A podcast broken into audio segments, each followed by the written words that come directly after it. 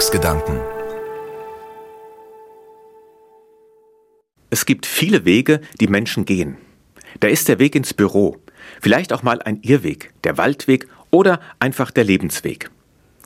Zum Thema Weg erfreue ich mich seit vielen Jahren an einem Gemälde von Paul Klee. Es ist sein Gemälde Hauptweg und Nebenwege aus dem Jahr 1929.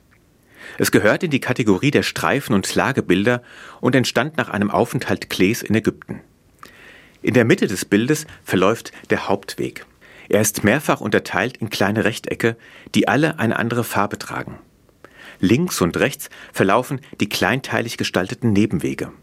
Sie ähneln eher ungeordneten Pfaden, die dem blau-grauen Horizont entgegengehen. Anders als der Hauptweg erreichen diese Pfade nicht immer den Horizont und enden scheinbar im Nichts. Die Farben des Bildes transportieren Klees Erinnerungen an seinen Ägyptenaufenthalt. Daher ist das Bild vor allem in den Farben Blau-Orange und Rot-Grün gehalten. Das Blau erinnert an das Wasser des Nils, der Lebensader Ägyptens. Die Erdfarben an seinen Schlamm und das Gelb-Orange an die Sonne Ägyptens. Die Nebenwege weisen womöglich auf die Bewässerungskanäle rund um den Nil hin. Neben all diesen Details gefällt mir besonders die Metapher des Weges, die in diesem Gemälde eine besondere Rolle spielt. Jeder Mensch geht seinen eigenen Weg. Wenn ich auf meine Wege schaue, stelle ich fest, dass ich vielmehr auf den Nebenwegen unterwegs bin. Hier mal ein Weg, bei dem alles läuft, da ein Weg, der zum Umkehren auffordert. Der Königsweg in der Mitte scheint dabei oft unerreichbar. Nicht, dass er Utopie wäre, dieser Weg. Ich merke für mich, dass der Hauptweg mir viel mehr als Orientierung dient, an dem ich mich immer wieder ausrichten darf. Denn ich weiß, dass dieser Hauptweg zum Leben führt. In Paul Klees Bild führt eben der Hauptweg zum Horizont. Dieser ist in blauen Farbtönen gehalten. Und wie bereits erwähnt, steht das Blau für das Wasser des Nils. Und Wasser steht für Leben.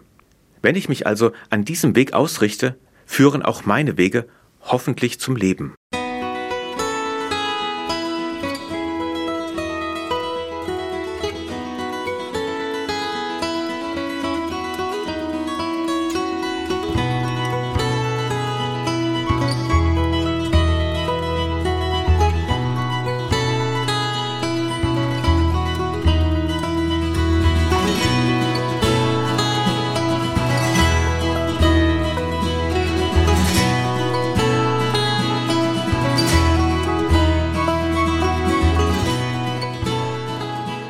Den Weg zum Leben, den Weg zum Horizont gehen wir nicht alleine. Erinnern Sie sich an Menschen, die Ihnen den Weg bereitet haben? Bei näherem Nachdenken über meinen Lebensweg fallen mir da einige Wegbegleiter ein, die mich inspiriert und geprägt haben. Vor allem sind da meine Eltern und Geschwister zu nennen. Es sind aber auch Priester, Freunde, Kollegen und meine Lehrer, die meinen Weg bis heute begleitet und geprägt haben. Bei all den genannten Personen kommt aus meiner Sicht den Eltern und Lehrern eine besondere Aufgabe zu. Qua Amt kommt ihnen sogar die Hauptaufgabe zu. Diese besteht nach meinem Erachten darin, Kindern und Jugendlichen den Weg in die Zukunft in Richtung Horizont zu bereiten. Alle anderen unterstützen dieses Anliegen, ich sage mal, als Nebenaufgabe. Letztlich ist es jedoch egal, ob Haupt- oder Nebenaufgabe, allen ist gemein, dass sie mein Leben prägen. Die positiven Aspekte dieser Prägung, die mein Leben voranbringen, möchte ich weitergeben. Gerade als Vater bin ich da gefordert. Ja, ich möchte dazu beitragen, den Weg meiner Kinder zu bereiten. Um mit Paul Klee zu sprechen, den Weg hin zum Horizont. Das versuche ich konkret, indem ich meinen Kindern immer wieder unter die Arme greife. Sei es bei den Hausaufgaben, sei es im Umgang mit den digitalen Medien oder im Umgang mit Geld. Ebenso ist es mir wichtig, dass ich ihnen einen Zugang mit dem wahrhaft Lebendigen, mit Gott ermögliche. Darüber hinaus sollen sie spüren, dass ihr Vater für sie da ist.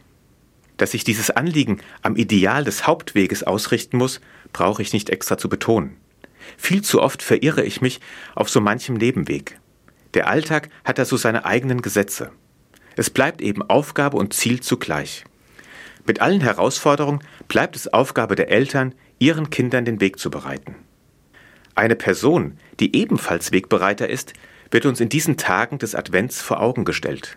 Es ist Johannes der Täufer. Er gilt als der Rufer in der Wüste. Sein Ruf bereitet den Weg des Herrn, macht gerade seine Straßen, ist heute in den katholischen Gottesdiensten zu hören. Mit diesem Ruf in der Wüste sensibilisiert er die Menschen für den, der größer ist als Johannes selbst, für den, der nach ihm kommen wird. Es ist Jesus. So wie dieser Ruf vor gut 2000 Jahren sich verbreitete, so gilt er auch heute noch. Johannes spornt mich und viele Christen dazu an, selbst zum Wegbereiter für Jesus zu werden. Wir dürfen den Weg wieder bereiten, sodass Jesus den Weg in unsere Herzen findet. Damit ich diesen Weg bereiten kann, helfen mir drei Dinge. Es sind mehr Bewegung, eine persönliche Zeit mit der Heiligen Schrift und eine tägliche Zeit der Stille. Alles Dinge, die Körper und Seele zusammenhalten und schließlich zur Begegnung mit Jesus führen.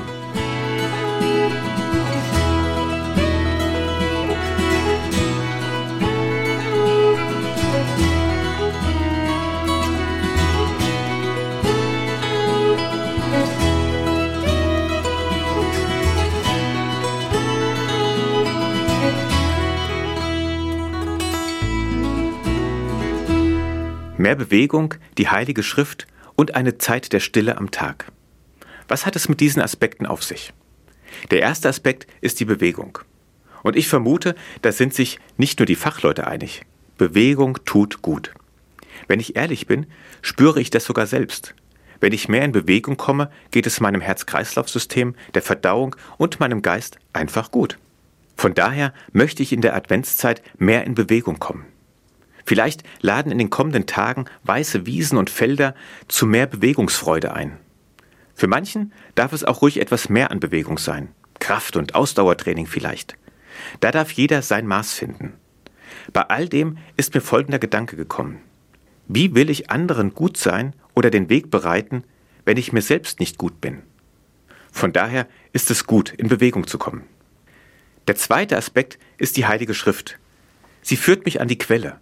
Sie führt mich zu Jesus, zu seinem Leben, zu seiner Botschaft. Mich darin immer wieder zu vertiefen, hilft mir einen guten Blick auf mein Leben und auf die Ereignisse um mich herum zu bekommen. Es lohnt sich, die Bibel wieder mal aus dem Schrank zu holen. Neben der Bibel ist die Stille der dritte Aspekt. Auch wenn es nur für eine kurze Zeit ist, ich ziehe mich zurück. Ich schalte alle Störquellen aus. Ja, auch mein Handy. Der Lärm des Alltags hat jetzt Pause. Auf diese Weise komme ich zur Ruhe. Ich komme zu mir selbst und kann in der Stille die leise Melodie Gottes wahrnehmen, sei es am Morgen oder zu einem geeigneten Zeitpunkt des Tages. Als großer Meister dient mir dabei Jesus selbst. Denn er ist regelmäßig in die Stille gegangen, um bei seinem Vater zu sein. Wie kostbar und kraftspendend diese Zeit war, kann ich nur an seinem Verhalten erahnen. Ich kenne keine Bibelstelle, in der Jesus von Rastlosigkeit getrieben gewesen wäre. Ganz im Gegenteil. Jesus ist präsent. Er nimmt die Menschen wahr. Er schaut auf ihr Herz. Um nur ein Beispiel zu nennen, denke ich da an die Begegnung Jesu mit dem blinden Bartimäus. Bartimäus ist einsam. Er bekommt vom Leben nicht mehr viel mit. Aber er will wieder sehen. Bei allem Trubel nimmt Jesus ihn wahr. Er hört ihm zu. Es kommt zu einer Begegnung, die schließlich dazu führt, dass Bartimäus wieder sehen kann. Wie wunderbar wäre es, wenn meine Zeit der Stille nur annähernd so vielversprechend wird, kaum auszudenken. Wenn ich diese drei Punkte Bewegung, Bibel und Stille in den kommenden Tagen des Advents wirklich angehe, wird das Konsequenzen haben. Konsequenzen, die ich selbst spüre, meine Mitmenschen bemerken und die zur Begegnung mit Gott, dem Lebendigen, führen. Die Bibel berichtet davon, dass Jesus sagt, ich bin gekommen, damit sie das Leben in Fülle haben. Das wünsche ich uns. Ich wünsche es uns von Herzen, dass uns der Weg zum Horizont, zum Leben gelingt. Denn dann ist Weihnachten.